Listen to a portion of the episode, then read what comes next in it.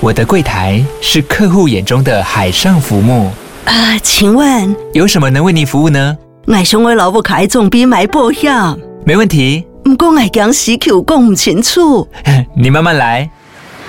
办您靠岸，台银人寿一直都在，以安心、可靠、诚信、稳健为本，尊重多元，关怀弱势。因为台银人寿，我不再漂流。以上广告由台银人寿提供。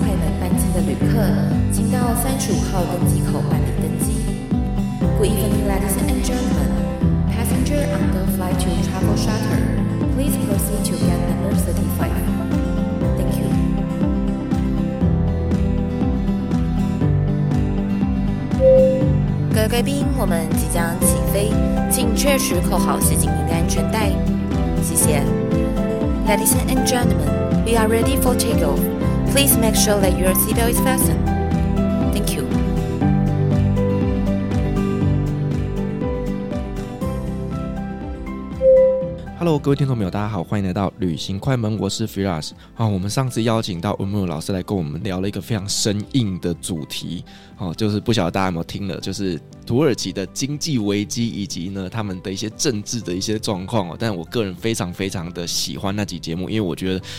啊，真的是把土耳其讲的超级精彩的。好，那我们今天要聊就是比较开心一点点的主题，就是我们来聊土耳其的节庆。大家知道，其实节庆对于一个国家的文化跟民俗来讲是非常非常重要的。那我们在台湾也有很多我们自己独特的文化跟节庆。那到底在土耳其那边又有一些什么样有趣的一些节庆呢？今天这期节目我们就来跟大家做一个介绍。欢迎我们今天的来宾吴木老师。Hi Firas，老师上一集。啊，我觉得每一次来上你的节目都好像是呃胆战心惊，都是要讲一些很硬的东西。还好今天节庆应该比较好一点。对，我觉得上一集其实我真的觉得我好像是一个学生的角色。对，其实那大部分是我上课的内容啦。对，就是比较真的是蛮硬的。对啊，我觉得而且很多人其实可能对于这种题目不会感兴趣，但是我认为呃，如果你今天真的想要去一个国家旅游，或者是深入的了解这个国家，其实这些背景会对你有很大的帮助。对，而且其实我觉得那一集真的是非常非常的精彩，几乎可以说把土耳其近代史 全部都讲完了，近代政治经济史。对，所以想要了解土耳其的，赶快那一集再去听一遍哈。好，那我们接下来的就是节庆了。其实我知道土耳其那边呢，他们有分成非常多不同种类的节庆，对不对？老师，他们这边有分成哪些种类呢？呃，基本上他们有一些节庆是属于现代化的节庆，比如说像元旦，然后或者是像是呃国庆日。那另外对土耳其人来说，他们有另外一个是宗教性的节日。那宗教性的节日最大的就是大家知道的开斋节跟宰牲节。好，那除此之外呢，各地方都有自己特殊的民俗的庆典。那这些民俗庆典就很像是我们的这一种，比如说盐水风炮啦，或者是抢菇啊这一类的。好，那大部分的节庆。会放假，就是国定假日。那有一些是各定庆典的，他们就不会放假。好，国定假日大概分成四种类型啊。第一个是公众的，就是大家都知道的假日，像是元旦，然后五一劳动节，他们其实土耳其人还蛮重视劳动节的。然后再来就是七月十五的这个算是主权与民主的这个节日。这个七月十五的节日是在二零一六年的军事政变之后，为了纪念那一天的民主胜利才有的。好，那另外法定节日的话，他们很重视的其中一个是儿童节。对，土耳其我不知道为什么他们这么重视儿童节，因为他们很喜欢小孩，所以在那一天，其实我觉得土耳其的儿童节很有趣哦。他们是四月二十三号，那他们是跟国家主权纪念日一起庆祝的。但是对土耳其人来说，那一天儿童真的非常的大，就是比如说各个企业他们都会举办那种儿童日，比如说像鱼 K 公司，他们是专门出零食的嘛，他们就会给小朋友体验那种去做巧克力呀、啊，或者是让小朋友吃甜点吃到很开心的。日子。因为在土耳其，爸爸妈妈不会阻止小朋友吃糖果，可能在台湾大家会觉得不要让他们太早吃糖啊，不要让他们太早吃甜点啊。可土耳其不是，他们小时候就开始吃糖果，而且也都没有在限制小朋友吃糖果的量。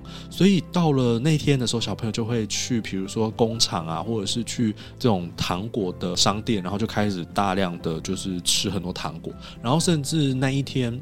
很多的一些呃运动团队，他们也会举办这种儿童日，对，所以他们特别看重儿童节。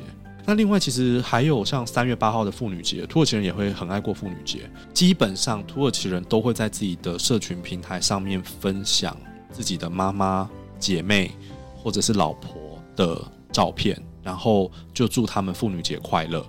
那对于土耳其人来说，妇女节，我觉得一方面是受到西方女权的影响，一方面是他们真的本来就还蛮重视女性平等这件事情啦。对，那所以在台湾，或许我们很少人会去特别庆祝妇女节，可是土耳其不是，他们都会庆祝妇女节。然后讲到妇女节，我们就可以提到，就是之前我们系上有一个老师，她是一个一个女老师，然后那时候也是因为我们都知道土耳其人很在意妇女节嘛，所以三月八号那天虽然在台湾没有放假，但是我们也是。大家祝福他说：“哎、欸，就是祝你妇女节快乐这样子。”结果我旁边另外一个男的土耳其老师，他就跟我讲说：“呃，那些会庆祝妇女节的女生啊，都是 lesbian 啊，对啊。” Why? 然后我就傻眼，我就想说这个事情还是就让他带过就好了。然后就没想到那个女老师就听到了，然后他就说：“我说哎，默默老师，你们在讲什么讲？”然后我就想说这件事情就是打打迷糊仗。我说没有啦，我们就想说啊，妇女节要做什么这样子。就那个男老师还不死心哦，他就说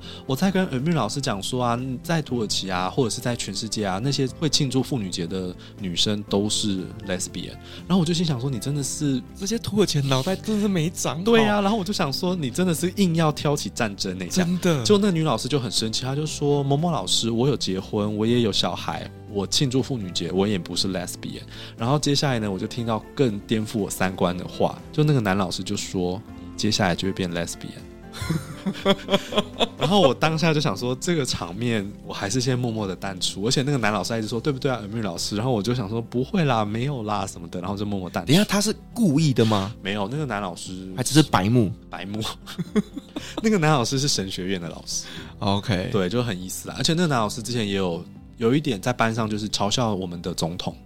对，他就说：“你们国家怎么会选女总统啊？台湾人这么聪明啊，女生是没有办法好好统治一个国家的这样子。”天呐，对，好，所以这个这有点离题啦。但是我觉得妇女节其实，在土耳其看他们其实还蛮重视的。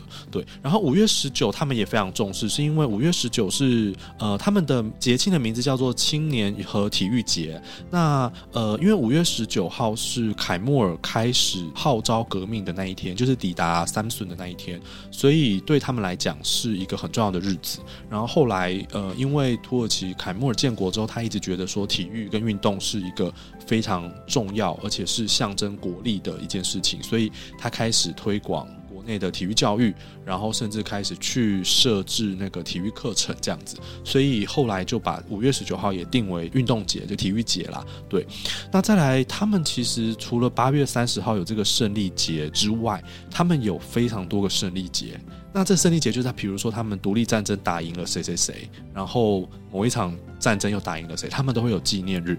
然后这个对台湾人来说，因为一方面我们战争比较少，因为台湾人我们好像没有什么，除了八二三炮战之外，我们好像没有真正对战争有太多的参与。可是土耳其他们每一场胜战，他们都会庆祝。然后像是法蒂苏丹，就是征服者苏丹攻占君士坦丁堡的那一天，他们也都会大肆的庆祝。那这时候土耳其人就会发现他们。都会在他们的 Instagram 上面洗版，就会发各式各样的庆祝胜利节的文章，所以你常常不知道到底胜利节有几个，超级多。你讲这个，我就想到，其实土耳其真的是非常非常喜欢纪念这种东西。例如说，他们的那一个横跨欧亚洲的桥，也就是因为政变之后，它就改名了。对，它改成了七月十五烈士大桥。对，没错，就是他们很爱做纪念这个活动。对，所以呃，我觉得土耳其人真的非常重视节庆，所以你只要在节庆的时间跟他们说一句祝福的话，他们都会非常的开心。然后像接下来他们还有两个最大的节日，一个就是十月二十九号，就是他们的国庆日。那你可想而知，他们这么爱国，到处都是国旗的。他们在国庆日这一天，除了是国定假日之外，其实，在台湾大家国庆日就是安排旅游吧，对不对？就是休假什么的。土耳其人不是耶，他们这一天就是会聚到那个凯末尔陵寝。就阿纳斯卡比去唱歌、举国旗，然后在那边跳舞，所以那一天的阿纳斯卡比是整个可以说是万人空巷，就是这样讲吗？就是充满了人，然后大家都举国旗，非常壮观。对，那不像台湾。我们国庆日大家就是过自己的，很少人会去升旗啊或什么的。对，对，我大学的时候会去啦，但是现在我都会觉得睡到自然醒比较重要。对，土耳其人不是土耳其人，真的就是会去庆祝国庆日，所以对他们来讲那天很重要。然后你一定会看到大家就是有各式各样，而且他们年轻人都会 po 文讲国庆日。台湾人哪有人在 po 文说哦双十节快乐或者是国庆日？他们没有，他们就绝对就是一定会 po 说啊十月二十九怎么样怎么样。对，那另外还有一个被他们很常被庆祝。或者是纪应该不能讲庆祝，应该说纪念的就是凯莫尔逝世。嗯，凯莫尔逝世是在一九三八年的十一月十号的早上九点零五分。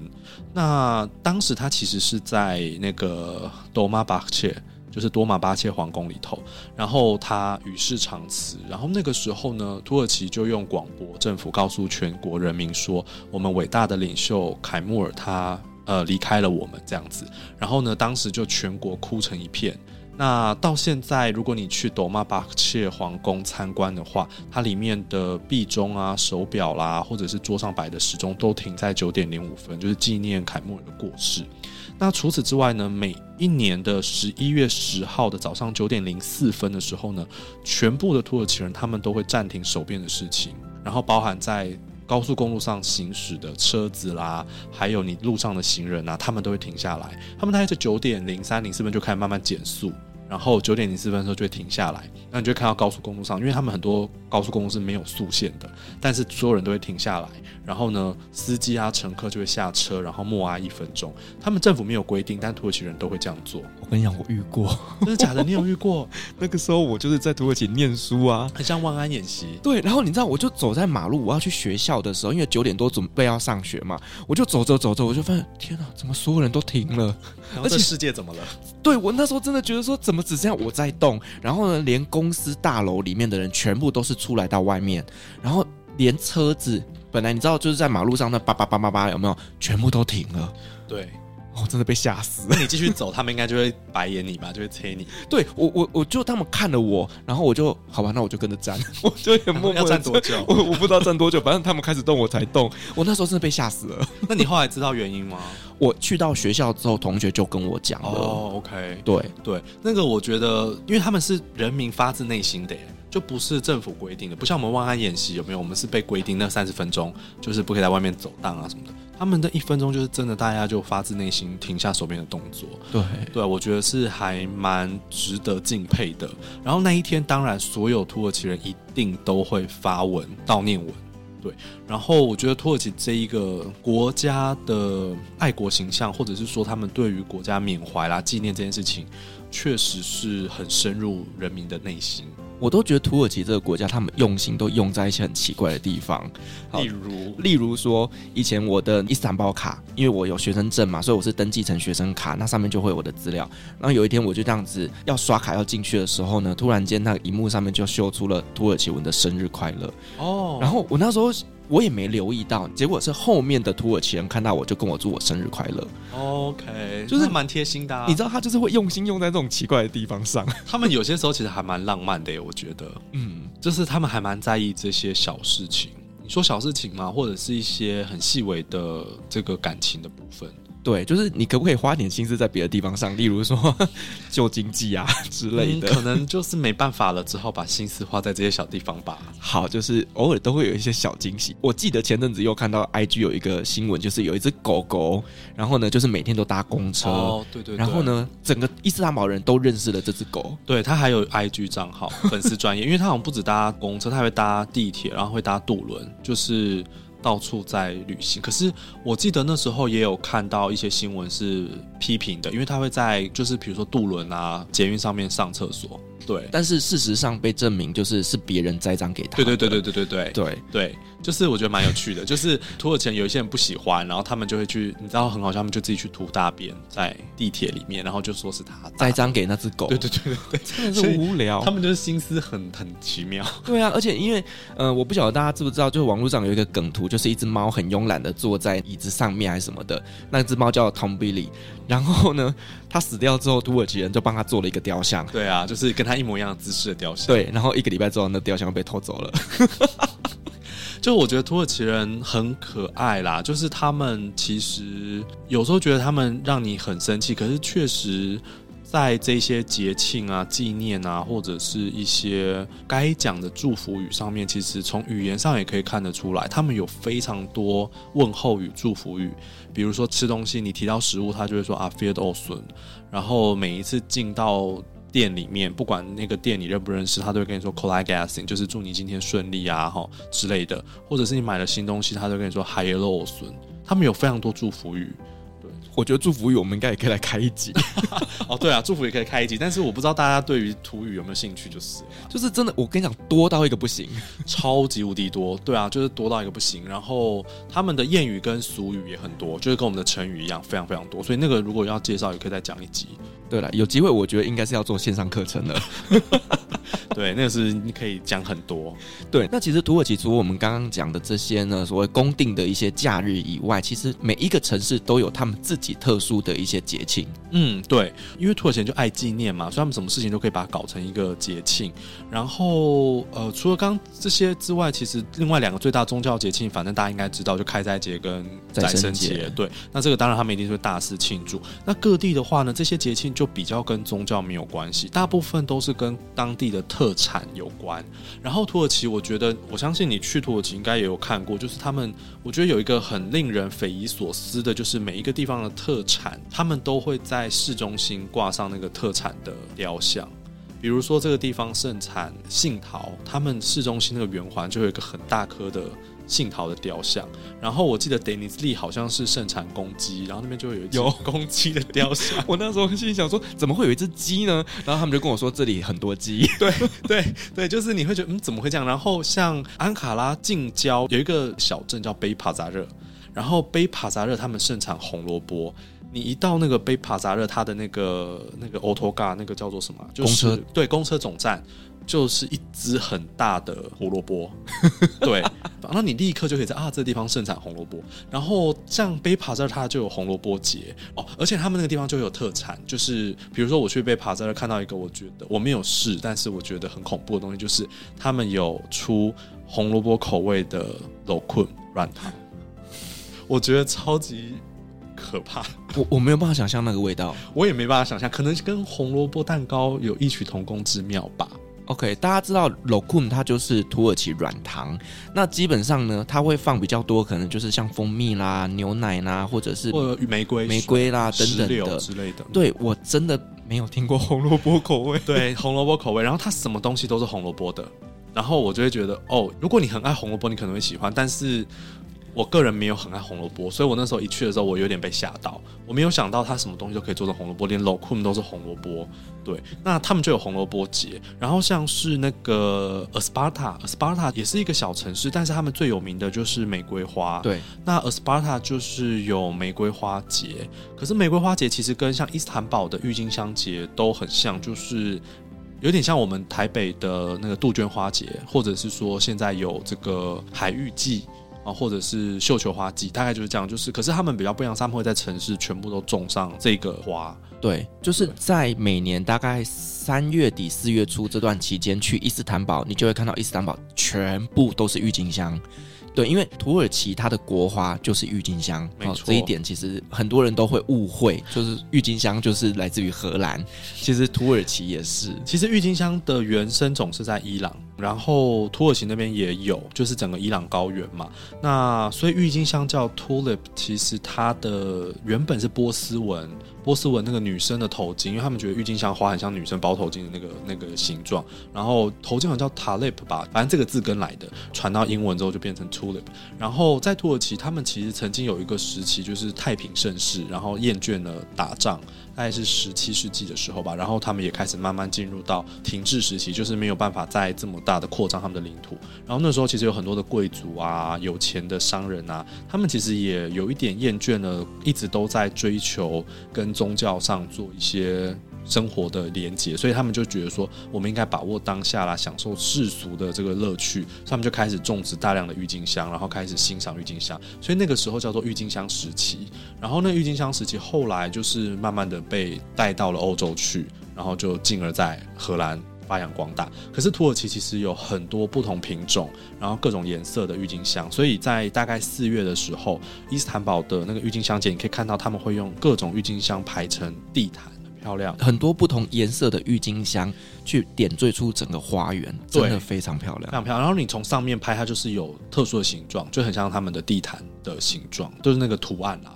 对，所以我会蛮推荐大家可以在三四月的时候去土耳其看看郁金香，但是这个时间好像不是观光的旺季吧？对不对？对，它不是观光旺季，但是它对我来讲，它是一个很舒服的一个季节，因为三四月嘛，其实那时候天气也不会热，那也不会冷，然后又有郁金香可以看，所以其实我个人是还蛮推荐三四月这个时间去土耳其旅行的。其实我觉得土耳其是一个四季分明的国家嘛，所以它其实不同的时间去都有不同的东西可以看。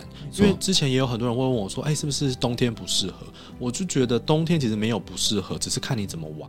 因为冬天会下雪，那对我们来讲，虽然没那么方便，或者是交通可能会受阻，可是你看到的景象是完全不一样的。真的，土耳其冬天坐热气球，我跟你讲，超美，超美。可是你就会遇到风险啊，就是有可能不飞，或者是进不去。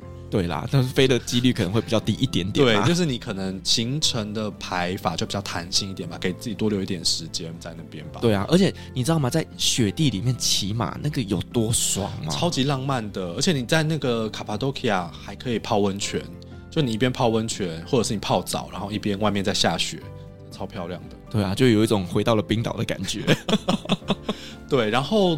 土耳其像伊斯坦堡，冬天也有不一样的，你会感觉到确实是比较忧愁的感觉、哀愁的感觉。可是它跟春天、夏天、秋天的景色是完全不一样，没有错。所以对我来讲，一年四季都很适合去土耳其，因为你会看到不一样的东西。没错，只是说在四月那个时候，你会看到的是郁金香。那甚至如果你五月去的时候，你就可以看得到玫瑰花，尤其是在伊斯帕塔这一个城市里面。对，可是伊斯帕塔比较小，然后大部分的人也比较。不会为了去看玫瑰花去。我之前有学生有去啦，他们也是想说，要，去看一下 Isparta 的玫瑰花节。然后他们刚好遇到当地的记者媒体去那边拍摄玫瑰花节的一些画面。可是好像听说，就是记者也发现没什么好拍的，所以刚好看到一群亚洲人，他们就说，哎，那不然你来当我们的那个主角。所以我那两个学生都是女生，也蛮漂亮的，就莫名其妙的变成了那一次专题的。主角，主角，然后就变成他们在介绍 玫瑰花节，然后他们就因为这样，所以被带去一些玫瑰花工厂，然后就是躺在一堆玫瑰花瓣里头啊，然后撒花瓣啊，拍了一些很像那个呃沐浴乳广告的一些影片这样子。不然他们觉得玫瑰花节其实好像没有那么的看点，没有那么高。我怎么记得好像看过那个？真的吗？我没有看过，我不知道。因为我就印象中我有看过，就台湾的女生。那时候你搞不好在土耳其哦。对，搞不好。大概是二零，也是二零一六、二零一七的时候。对，所以有可能，因为我印象中记得我有看过那个东西。那有可能，因为毕竟台湾女生真的太少了在那边。所以我觉得玫瑰花节，除非你真的想要去买一些玫瑰花的东西。但是玫瑰花的东西也不一定限定在玫瑰花节买啦，到处都买得到，到处都买得到。对，所以我觉得玫瑰花节好像目前没有发扬的这么的广大。对啦，如果说你真的是为了玫瑰花节而安排的这趟旅行，我比较建议去保加利亚啦。对对对对对，保加利亚的玫瑰花也很有名。对，而且他们是真的是会为玫瑰花做一个庆典的。嗯、哦，伊斯巴塔除了玫瑰花节之外，还有薰衣草节。他们有一个薰衣草季，很漂亮。但是我觉得。那个他也不是把它做成节庆，反正那个时间刚好是薰衣草的季节啦。然后我看了很多网美在那边拍照，非常美，很像南法，超美的。它就是整个农地全部都是紫色紫色的薰衣草，然后一丛一丛的，超级漂亮。我那时候看到照片，我真的不觉得它在土耳其。后来我点进去发现，哎，它是在厄斯巴塔，我才发现哦，那个时间原来是薰衣草。所以如果你那时候去的话，你可以在那个地方呃买到很多像薰衣草的香皂、薰衣草的一些精油等等的，那个时候就有。但我个人很讨厌薰衣草的味道，所以我我我不会买薰衣草的产品。可是那个照片真的超漂亮，然后他们就有很多网美去那边啊，反正你也知道土耳其人随便穿打扮一下就是还蛮美。然后土耳其人虽然拍照技术没有很好，但是他们摆 pose 都。都蛮会摆的，的，对，都蛮会摆，每个都是完美这样子。你这让我想起前阵子你不是在线洞里面就贴了一大堆照片，猜猜看这在哪里吗？对，全部都是土耳其。对，我都在骗大家，就看起来不像土耳其。我那时候没有贴薰衣草，但是如果大家去找的话，薰衣草的照片真的非常漂亮。好，我待会 IG 就来搜寻一下。好，等一下就立刻贴给你。好，那除了这个呃以花为主题的节庆以外啊，还有一些什么样的地方节庆呢？嗯，另外的话也有体育的这种节庆啦。体育节庆的话，大概就是油脂摔跤跟骆驼摔跤。那骆驼摔跤在土耳其，它跟中东其他国家的这个赛骆驼的这种方式不太一样。中东他们是赛跑吧？对。然后我记得有一些国家有骆驼选美，有。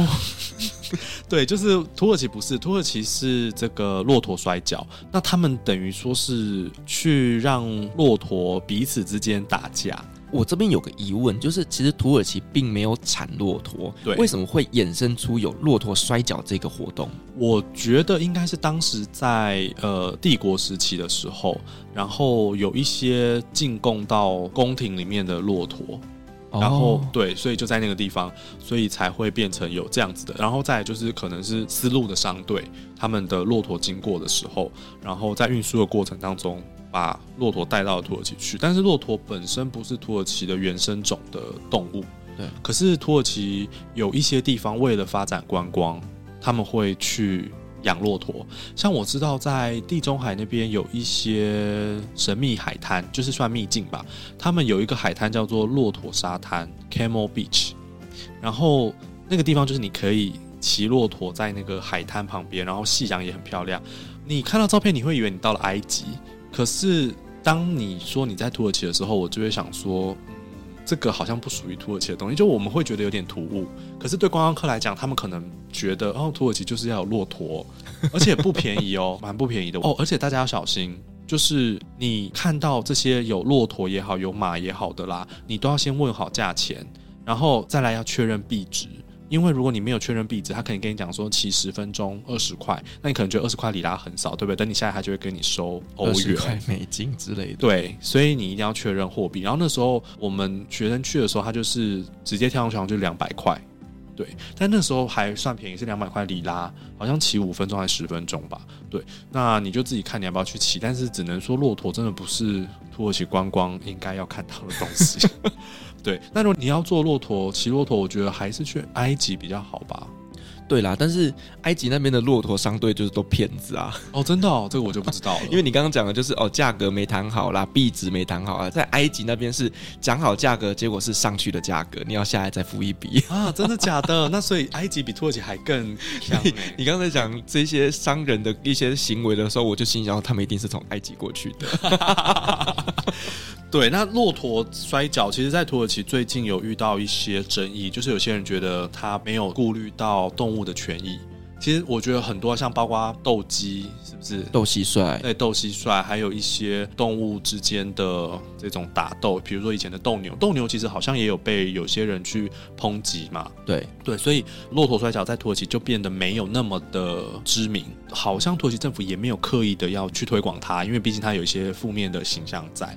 那另外一个体育的节就是人的，那就是关于油脂摔跤。那我记得你之前也有一个节目做过油脂摔跤的，我做过油脂摔跤的主题。嗯，那其实简单来讲，土耳其人因为毕竟他们是从中国北方的游牧民族嘛，迁徙到中亚，再到欧洲去，或者是小亚细亚，所以他们其实呃，对于游牧民族来说，他们有一个很重要锻炼身体的方式就是摔跤。那他们。纵使不是橄榄油摔跤，在草地上以前像蒙古，他们也有草地摔跤。然后摔跤运动会在土耳其这么的受重视，其实跟宗教也有关系。因为在《可兰经》还有在圣训里面都有多次的提到摔跤，包含之前有提到，不知道是穆罕默德还是他的弟子。有跟其他的先知还是弟子有进行摔跤比赛，对，所以在圣训里面有提到，就被穆斯林还有土耳其人他们其实就把它认为是哈拉的，就是合法的可以做的事情。然后甚至他们也有推广，像是骑术，就是在圣训里面有提到骑术，还有投掷、跟射箭、跟跑步、游泳，还有摔跤，是被穆罕默德推崇的运动。所以，像是射箭的话，圣训里面就有提到说，上帝为三种人在天堂保留了位置，一个就是从事射箭的人，然后一个就是制造弓箭的人，第三个就是去拔箭的人，就是呃，他们在射箭不是会有一个靶吗？对，那每次射完就要有人去把它箭拔下来嘛，对。但是他也有说，这是要把这个当做职业的人才可以，而不是我今天去做了一次，我就会上天堂这样子，然后也不能拿来去杀人。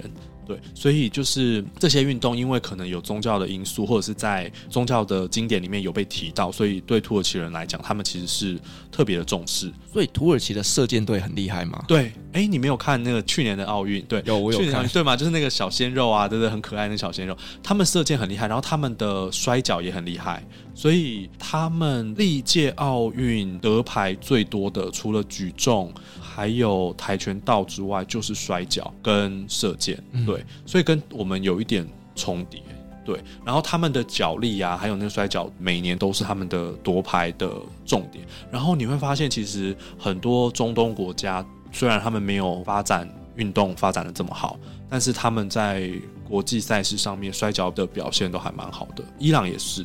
对啊，然后中东有一些国家，他们的那个摔跤运动都还蛮盛行的。那我这边我有一个问题，就是说摔跤就摔跤，你为什么要在身上淋那么多油？呃，其实有一个说法是，当时就是因为土耳其盛产橄榄油嘛，对，所以在当时就是盛产就是过量，所以他们就是用橄榄油涂在身上。然后第二个说法是为了增加比赛的困难性，哦，让他抓不到，对，让他没有办法施力。所以他们就觉得说，哎，这样子比赛起来比较有看点。可是这样变得超情色的耶。嗯，就你就你要用一些比较正常的想法去看它。没有，我真的觉得土耳其是一个很特别的民族。我们之前在介绍性别或者是介绍那个时候有稍微谈过吧。就他们明明还蛮反同、蛮恐同的，但是他们对于这种你说所谓有点情色，或者是 男生跟男生之间的肢体接触，他们倒没有那么排斥。所以我觉得对他们来讲是一种很 man、很阳刚、很展示男性的一种运动。好，想要知道更多关于土耳其油脂摔跤，可以去旅行快门第二十三集。好，那一集我们有邀请爱玩客的主持人 Jason 来跟我们做一个详细的介绍。对，他们有亲自去玩了，而、啊、我本身没有玩过，因为我其实也不太喜欢跟人家做肢体接触。对，但是它确实是土耳其人非常重要的一个文化，因为毕竟油脂摔跤到现在已经六百多年了，每年都在诶第二年那边有一个四十拳嘛，哈，科克普纳那个地方举办比赛。对，大概在哪个时间点呢、啊？大概每一年都在在六月下旬会举办比赛。那像今年的时间已经过了，今年是六月二十七到七月三号。嗯，那这个时间点，如果你们去 Edirne，就是可以顺便去看这个比赛。那 Edirne 当然除了看比赛之外，还可以去看他们有一个那个塞里米耶清真寺啦，是世界文化遗产。对，那那个清真寺也是米马尔西南米马尔西南的一个作品。那油脂摔角的话。就是大概六月到七月初的时候会举办，对，而且去哎 DNA 那边其实还可以顺便接着去保加利亚玩，对，就去看那个玫瑰，没错，就是非常的方便。对，因为哎 DNA 那边就距离保加利亚非常非常的近了，所以其实到时候也许可以做一个土耳其跟保加利亚的整个旅行。没错。好，那我们刚刚讲的就是一些比较在土耳其当地传统的一些节庆。那在土耳其那边有没有一些像是从西方传进去的一些节庆，而在他们当地？又是怎么样的来庆祝的呢？哦、有啊，当然受到这个全球化、西化的影响，所以土耳其人也不免俗的会庆祝一些西方的节庆，像情人节，然后像是元旦。那元旦的话，基本上，呃，虽然土耳其他们有自己的历法嘛，就是过卢米历，也就是我们讲的回历这样子，但是基本上他们整个在凯末尔建立共和国之后，他们已经改成了西洋的历法，所以在改革的过程当中，也把原本的休假日是礼拜五，因为他们穆斯林礼拜五是他们做主麻的日子嘛，也改到了礼拜天。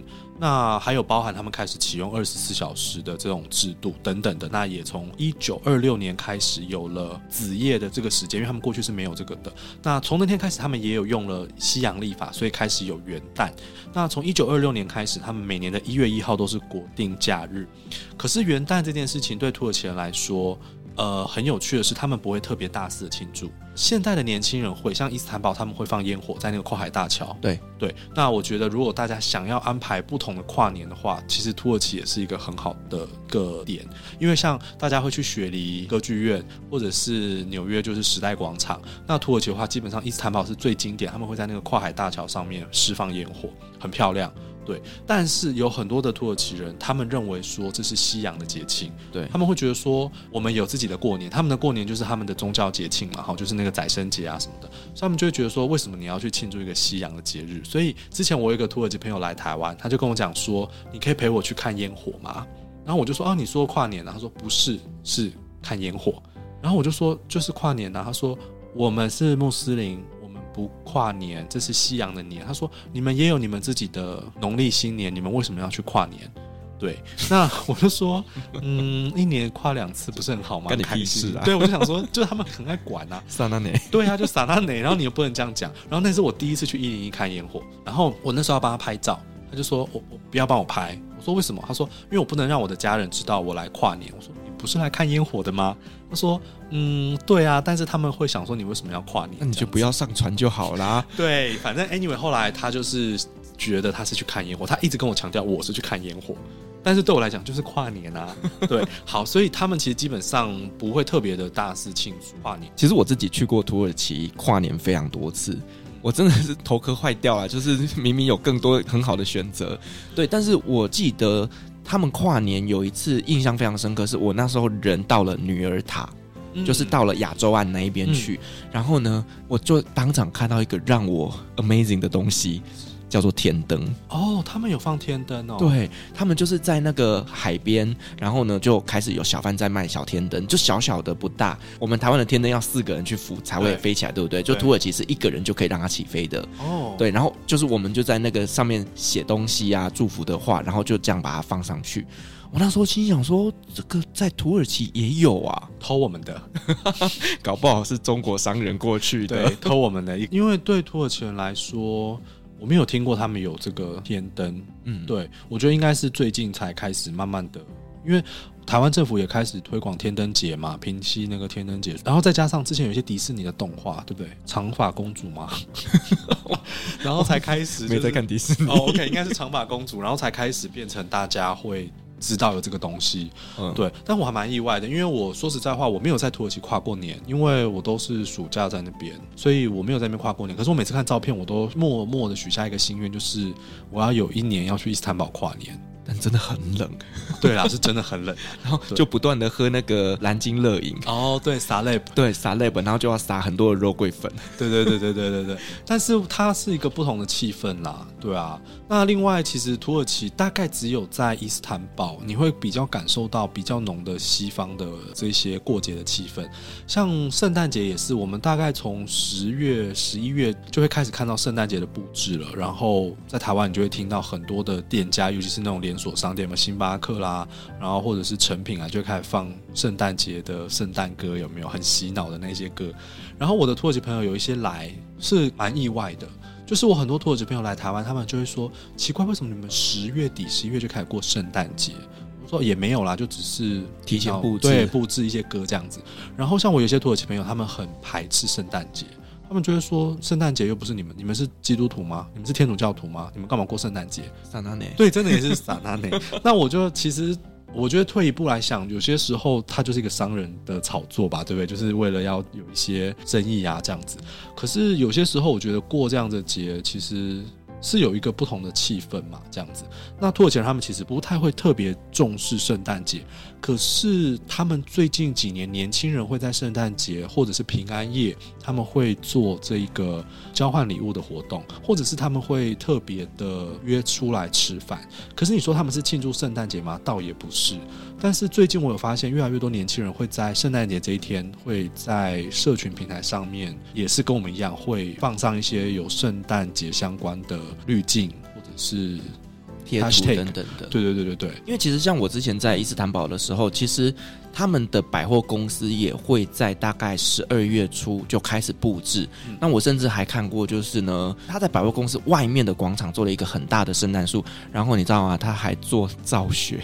真的觉得、哦、那时候没有雪吗？没有雪，但是它也不是真的造雪，可能就是有点像是保丽龙等等那些东西，然后就一直在那边飘。最后结束之后啊，你就看那边就成了块废墟，就是、那个整个垃圾都到处飘。啊、对，所以其实。他们还是会有一些类似圣诞节的一个氛围，但通常都会是在百货公司里面，就是比较西化的地方，尤其是你说的伊斯坦堡，因为你越往内陆，像我那时候在安卡拉，根本没有什么圣诞节的氛围，就是你完全没有感受到任何好像圣诞节快要到的那个感觉。但是比较有趣的是，圣诞老公公的故事。虽然圣诞老公公跟圣诞节好像没有直接的关系，但是圣诞老公公的这个原型的故事，其实是在土耳其发生的。就是我们大家都以为哦，就是圣诞老公公他就是在芬兰。对，因为在芬兰那边有一个圣诞老人村，然后有个圣诞老公公会在那边跟你拍照，然后跟你收取一个很高的费用，这样子。对，没错。但是其实圣诞老公公的原型是源自于土耳其。对，如果你们去地中海那个地方玩啊，可以安排一个行程到 Demre。Demre 这个地方它是一个小镇，然后它就有那个圣尼古拉斯主教的教堂，还有当时西元前四世纪就留下来的很多那些崖墓。就是在那个呃山壁当中的那些坟墓，对，然后还有一些古罗马帝国时期留下来的一些剧场。那其实这个圣尼古拉斯他就是当时的一个主教，然后他是西元三世纪的时候在土耳其这个地方的一个小镇的基督教家庭。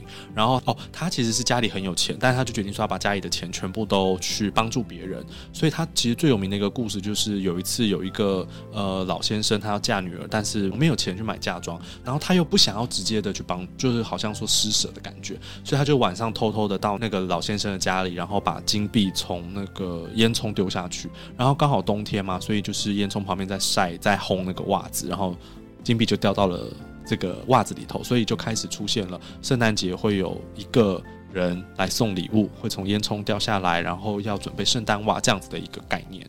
这是真的吗？这是记载是这样子说，对，所以后来为什么这个圣诞老公公的名字叫做 Santa Claus？他其实就是从荷兰文的，我不太会念啦，Sinterklaas 来的，那就是圣尼古拉斯。那至于为什么会变成现在这个大家的？好像红衣白胡子的这个形象，其实是一直到了二十世纪可口可乐公司去做的。就可口可乐公司为了当时要促进，因为当时经济大萧条嘛，所以在一九三一年的时候，就有一个插画家来去把这个形象给画出来。然后这个形象呢，就是变成大家就觉得他就是圣诞老公公，他其实是商业化的一个结果。那至于这个圣尼古拉斯，其实现在你去到这个 Demre 的这个小城市，其实你可以看得到那个地方的米拉教堂，然后也有一个棺木是圣尼古拉斯的遗骸。可是他有一个争议，就是他在西元三百四十三年死了，然后就一直到一千零八十七年，就一零八七年的时候，当时就有一些意大利商人把他偷渡到了威尼斯去。可是根据土耳其政府现在的说法是，他们挖走的是另外一个人。是圣尼古拉斯，所以真正圣尼古拉斯还是躺在那个地方。对，那所以这是一个比较大的一个争议。那如果大家想要去那边的话，其实大概玩一天，你就可以去看那个教堂，然后顺便去旁边的那个米拉古城可以去看一下。对，那只是就变成说，可能你就要花一天时间在那边这样子。对，因为这个城市其实比较不是观光的景点啦。嗯。对，就是如果说你是真的呃信仰上面，或者是你对于圣诞老公公的故事，你特别特别的有兴趣的话，那就可以安排一天的行程来这边走走。对，因为之前其实也有人问我说，啊，为什么圣诞老公公的故事会这样子，会会跟土耳其有关？那我就会直接跟他讲说，其实你仔细想，圣诞老公公本来就跟圣诞节没有关系啊，因为圣诞节是为了庆祝耶稣诞生嘛，那本来就跟圣诞老公公没有关系啊。对啊，耶稣又不是一个。圣诞老公公把他丢到烟囱里面，又不是他在骑那个。对啊，就是圣诞节有圣诞老公公这个形象，也是到了后来这一两百年才有的。对啊，所以如果大家真的很喜欢圣诞老公公，或者是想要知道的话，哦，那个 Demre 那个小镇外面也有圣诞老公公的雕像。哦，是我们现在想象中的那个雕像。对对对对，对，就可口可乐的一个红色的的雕像。我真的觉得土耳其真的很会做雕像，他们很会做雕像。对，但是那个其实那个地方很少观光客。对，所以我觉得，如果你不想要跟观光客人挤人，或者是你土耳其很多地方你都已经去过了，那你可以安排去这个地方，顺便去地中海的一些漂亮的沿岸去享受海边的度假生活。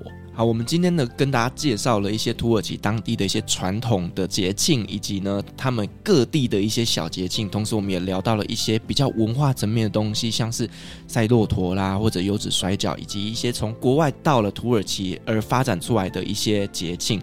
那我觉得呢，以后大家在安排土耳其旅行的时候，就可以针对这些节庆稍微去安排一下。但是也有可能就是你稍微避开一些节庆，可能会影响到你的旅游品质。例如说，你可能在宰生节或者是开斋节，他们是在放假的时候，你去可能在车票上面的购买上面会受到一些影响，或者是到处都是观光客等等的。那我觉得呢，针对节庆这件事情来安排你的旅游行程，会让你的旅游变得更加的丰富。好，那我们再一次感谢欧木老师今天给我们带来这么多精彩的分享，同时我们也感谢所有听众今天的陪伴。如果您喜欢我们的节目的话呢，别忘记给我们五星好评加分享哦。另外呢，我们在 FB 设有旅行快门后期室的社团，针对今天这期节目，你有任何想要分享的，都可以在上面留言，所有的留言都是我亲自回复哦。旅行快门，我们下次再见，拜拜，拜拜。各位贵宾，我们的班机已经抵达，感谢您今天的搭乘。旅行快门每周三、周五与您在空中相会，祝您有个美好的夜晚。